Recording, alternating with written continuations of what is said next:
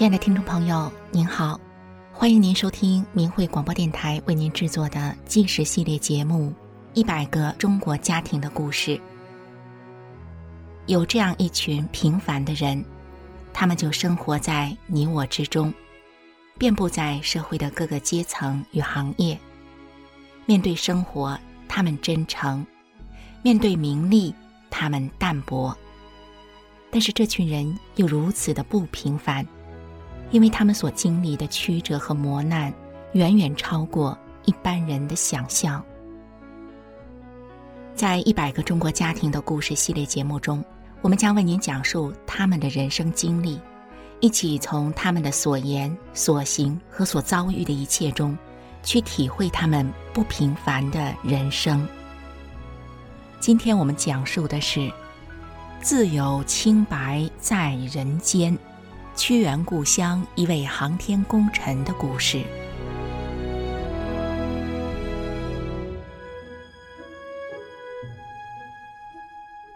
屈原被称为史上第一位爱国诗人，他对真理、清白的追求流传千古，后人评价他的志节可与日月争光。数千年后。熊辉峰诞生在屈原的故乡湖北秭归。他不写《离骚》，不在朝为官，而是一位科学家。但是他与屈原同样的坚毅不屈、刚直不阿。方正的面孔，坚毅的眼神，浓眉厚唇。照片上的熊辉峰，相较于笑容腼腆的妻子，看起来就像个不苟言笑。举止端方的读书人。熊辉峰和他的妻子刘元杰都是高级知识分子。熊辉峰出生在一九三八年，是家中幼子，上头还有六个哥哥姐姐。虽然年纪最小，熊辉峰却一点儿也不娇生惯养，反而从小读书就刻苦认真。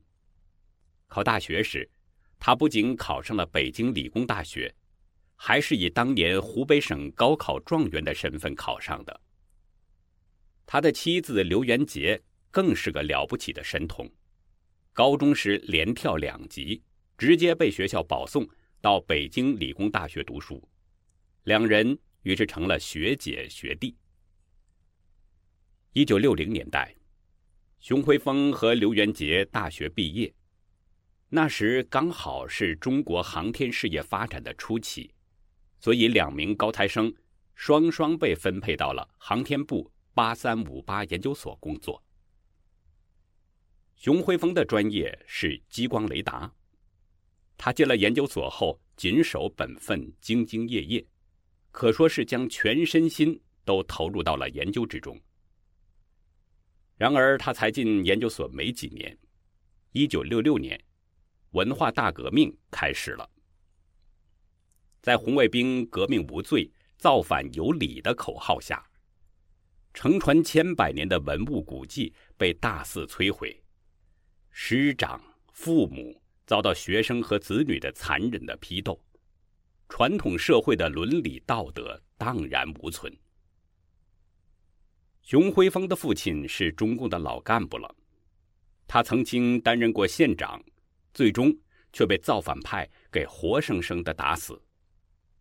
熊辉峰的母亲也因此得了疯病。熊辉峰艰难地熬过了这场十年浩劫。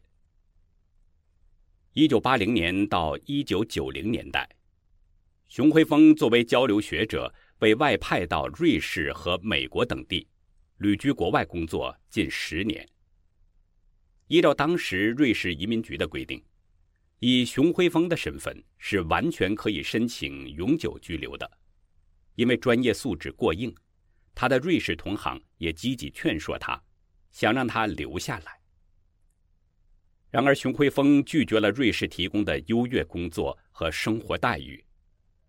身在海外，他心中仍然记挂着祖国航天事业的建设，最终没有答应。在他和海外专家的合影中，粗眉大眼的外国专家们笑容灿烂，熊辉峰则穿着一件靛蓝色的衬衫，领子平整，扣子一丝不苟地扣到了最上层。正当盛年的他，瞳孔黑白分明，嘴角噙着一点含蓄的微笑，脸上没有意气风发，只有满身正气。尽管经历了文革的苦难，熊辉峰活得仍像个彬彬君子。与他一起工作过的同事，赞叹于他的才华之外，更敬服于他的人品，都评价他善良、朴实、刚直不阿。一九八五年，熊辉峰获得了国家科学技术进步奖。一九九三年，他获得了光华科技基金奖。从这些难得的奖项可以得知，熊辉峰的专业以及他对社会所做出的贡献。熊辉峰声名显赫，他的妻子刘元杰也同样的出色。刘元杰在飞航导弹领域大放光彩，多次获得航天部的二等功、三等功等殊荣，在航天部及研究所享有很高的声誉。而在这些荣誉和声誉的背后，是熊辉峰夫妇废寝忘食的工作。他们逐渐的失去了健康，一些慢性病找上了门。一九九五年年底，熊辉峰出差到了外地，他偶然得到了一本书《转法轮》。那时正是法轮大法在中国各地红传的年代，公园里。广场上，处处可以见到练功的人群。作为一名严谨的科技工作者，熊辉峰以理性分析的态度，不断研究验证，不断寻求进步和真理。这样的态度贯穿在他的生活之中。而当他读完《转法轮》后，他深深的被书中的内涵所震撼折服。他感叹道。这才是真正的科学。她兴奋地告诉全家：“我要修炼法轮功了。”受到丈夫的影响，刘元杰也开始阅读法轮功书籍。同样的，这位尖端的导弹专家也被书中呈现的高深法理给打动了。她和丈夫一起开始了他们的佛法修炼之路。当时夫妻俩因为长年累月的科研工作，都患有各种不同的慢性病。刘元杰更是有严重的心脏病，身边总是备着速效救心丸。因为心脏病，他常常全身有气无力，不能承担任何体力劳动，甚至周遭嘈杂的噪音都会让他心率加快。家里洗衣做饭的家务活都得丈夫和孩子们来做，刘元杰因此常常唉声叹气，觉得自己是家人的累赘。可是就在他修炼法轮功后不久，他的心脏病就不知不觉地全好了，他不需要服用任何药物了。刘元杰于是主动承接下了全部的家务活。病好后，他还可以徒步行走十公里去一个大型的公园。从他那矫健的步伐，完全看不出他之前是一位严重的心脏病患者。同一时间，熊辉峰也发现自己的慢性病不药而愈了。夫妻俩惊叹于自己修炼后身心的变化，开始积极参与练功弘法活动。熊辉峰一次就拿出一万元钱购买法轮功书籍，免费赠送给有缘人。休息日也参加法轮功的弘法活动。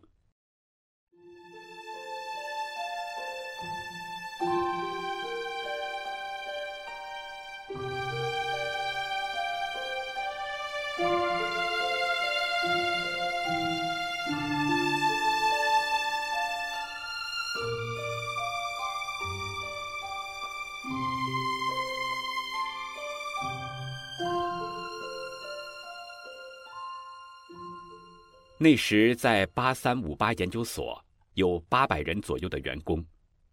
这群高知识分子里呢，像熊辉峰夫妻俩一样公开修炼法轮功的有差不多八十人，近十分之一。然而，一九九九年，中共发动了对法轮功的镇压。熊辉峰和刘元杰那时已经六十多岁了，两人大半辈子都奉献给了国家项目，在专业领域里受人尊敬。熊辉峰或许没有预料到，夫妻二人会像自己的父亲一样，最后却被卸磨杀驴，晚景凄凉。二零零零年。熊辉峰因为修炼法轮功，被非法劳教三年。被非法劳教的期间，派出所的警察不断的骚扰熊辉峰全家，甚至直接将妻子刘元杰和他们的儿子绑到了所谓的洗脑班，逼迫二人放弃信仰、放弃修炼。从未遭遇过这种蛮横与残暴的场面，过度惊吓的刘元杰，他好了多年的心脏病突然复发。被绑架到洗脑班的刘元杰，整个人倒在地上，警察这才不得不把他送回家，但他的儿子则被关进洗脑班，强迫洗脑迫害一个月后才被释放。在熊辉峰被非法劳教后的某一天，家人在整理他的书柜时，意外地发现了二十五封感谢信，寄信人来自河南省和湖北省。这些人都是受到熊辉峰资助的贫困儿童。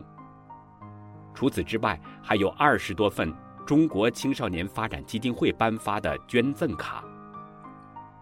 家人这才知道，从一九九五年起，熊辉峰就开始捐款，帮助贫困地区的孩子们完成小学学业。至少有二十二个孩子受到过熊老的资助。熊辉峰的家人们感到很惊讶。因为熊辉峰从没有和别人提起过这件事，他们一封信一封信慢慢的读着。有孩子说：“我马上就要上六年级了，要不是您的资助，我现在不知流浪在哪儿，将来是一个文盲，是社会的一个包袱。现在是您给了我新的人生。”也有孩子说。当老师把您寄过来的钱交到我手里，说是熊叔叔帮助我上学的学费，我激动的哭了。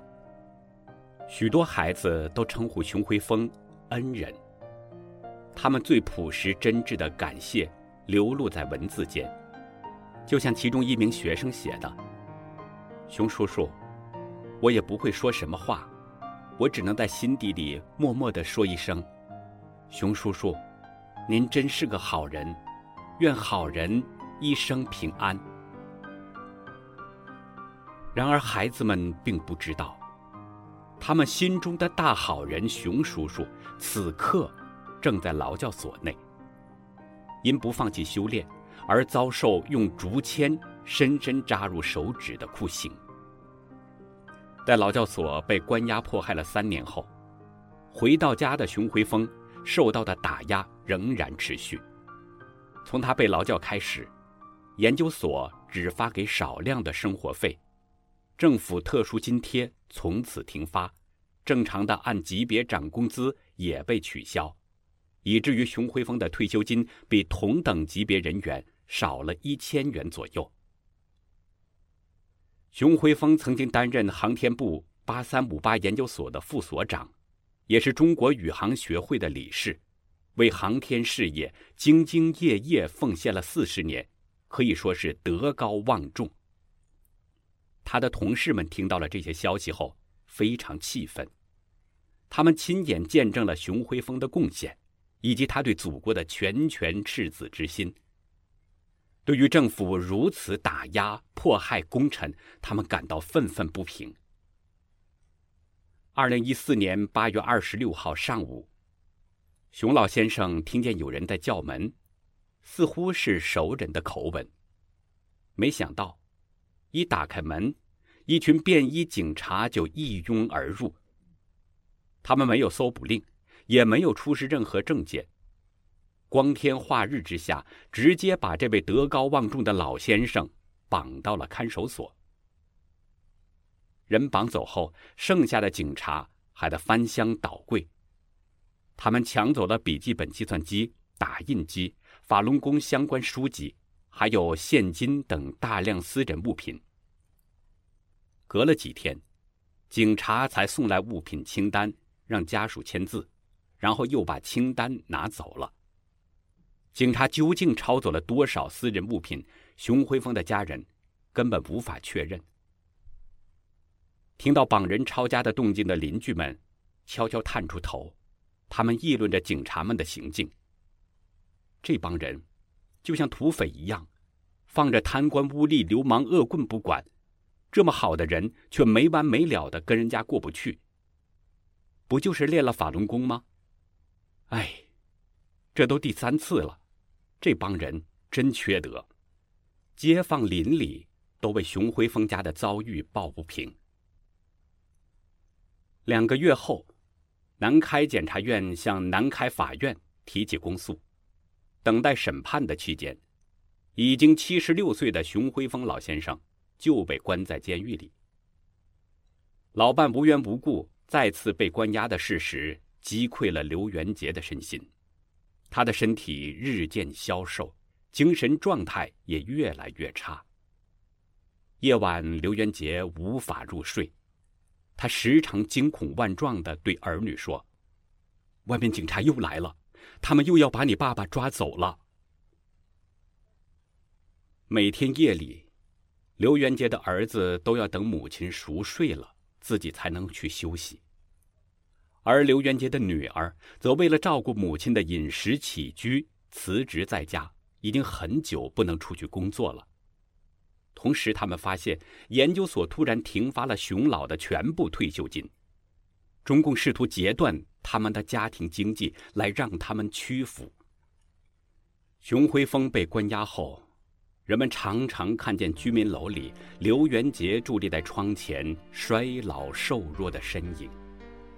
他望着远方，目光呆滞。仿佛在等待着家人的归来。那时路过的陌生人大概无法想象，这名瘦弱的老人曾经是一个意气风发的才女。而熟悉的人，看见刘元杰的样子，也只能唉声叹气。熊辉峰的邻居们心中愤慨，善良的他们默默地帮助刘元杰一家人渡过难关。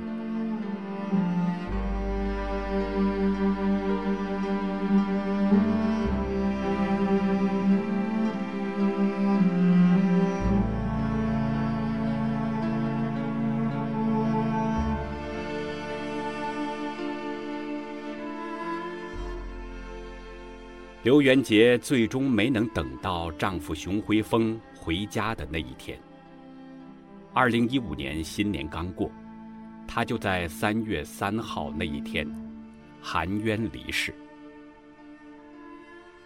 刘元杰去世的隔天，他的儿女在看守所、派出所、法院之间跑了整整一天，希望能让爸爸回家见妈妈最后一面。然而，在各个单位互相推诿之下，熊辉峰最终也没能回家见老伴最后一面。相伴数十年的夫妻俩，从此天人永隔。在熊辉峰既未被判刑，却被非法关押一年后，二零一五年八月十四号，南开法院。才终于要进行庭审了。法庭上，七十七岁的熊辉峰精神矍铄，讲究事实的他义正辞严地说：“没有任何一个法律规定法轮功是邪教。他坚持人民拥有信仰自由的权利，所以他依照自己的信仰修炼法轮功，在法律上一直都是无罪的。”当时熊辉峰的眼睛和年轻时一样黑白分明、炯炯有神。他无畏地望向法庭上审判他的人员，坚定地为自己、为法轮功辩护。熊辉峰和律师铿锵有力的辩护，公诉人和法官无言以对。如同一场闹剧。这次非法庭审最后不了了之。第二次庭审是在二零一五年十一月二十五号进行，但是法院在开庭前一天才通知律师，这导致律师联系不到家属。开庭时，熊辉峰的家人都没有到场。更荒唐的是，这次的庭审十几分钟就匆匆收场了。两周后，熊辉峰收到了送交他本人的判决书，他被冤判了七年半重刑。熊辉峰当即提交了上诉书。熊辉峰的家人为他聘请了北京的律师做二审辩护。这位律师和熊辉峰交谈后，不禁感叹：与这样德高望重的老人交流，真是一种享受。二审辩护过程中，这名律师条理分明、有根有据。他先是点出现有法律遭到滥用和错用的问题，已经违背了宪法对言论自由和信仰自由的保障，更提出，执法人员在侦查和取证的过程中违法，事实不清。他说：“熊辉峰与人为善，按真善忍的标准要求自己做一个好人。他不但没有危害社会、破坏法律实施的主观意图，更没有实施过危害社会、破坏法律的行为。”最后，律师更点名道：“熊辉峰现已七十八岁。”可能是中国大陆境内最大年龄的法轮功在押被告人，重判七年半，不知经办此案的检察官和法官会不会因此而青史留名？然而，二零一六年三月九号，天津市第一中级法院在没有开庭审理、没有通知律师和家属的情况下，直接下达了刑事裁定书。他们驳回了熊辉峰的上诉，维持七年半的判决。判决二十天后，熊辉峰的家人才收到二审裁定书，直到判决结果。而那时，熊辉峰早已被送到了监狱。屈原在《楚辞渔父》中曾经这么说道：“安能以浩浩之白而蒙世俗之尘埃乎？”而在狱中的熊辉峰则说道：“我身上是清白的、干净的、透明的，任何污水都沾不上。”已是耄耋之年的熊辉峰，即使遭受诬陷、身卧牢笼，依然信念笃定。他不接受对他的非法冤判，他以坚持申诉的行动向世界发出清白的声明。二零一六年，在狱中，他仍然向天津高等法院递交申诉信，表明自己将继续上诉。听众朋友，即使不受当时人们的理解，历史早已还给屈原清白的名声。而在航天领域为国家、为社会做出杰出贡献的熊辉峰。相信他的冤屈也自有被洗刷的一日。他与法轮功被迫害的真相，终会大白于天下。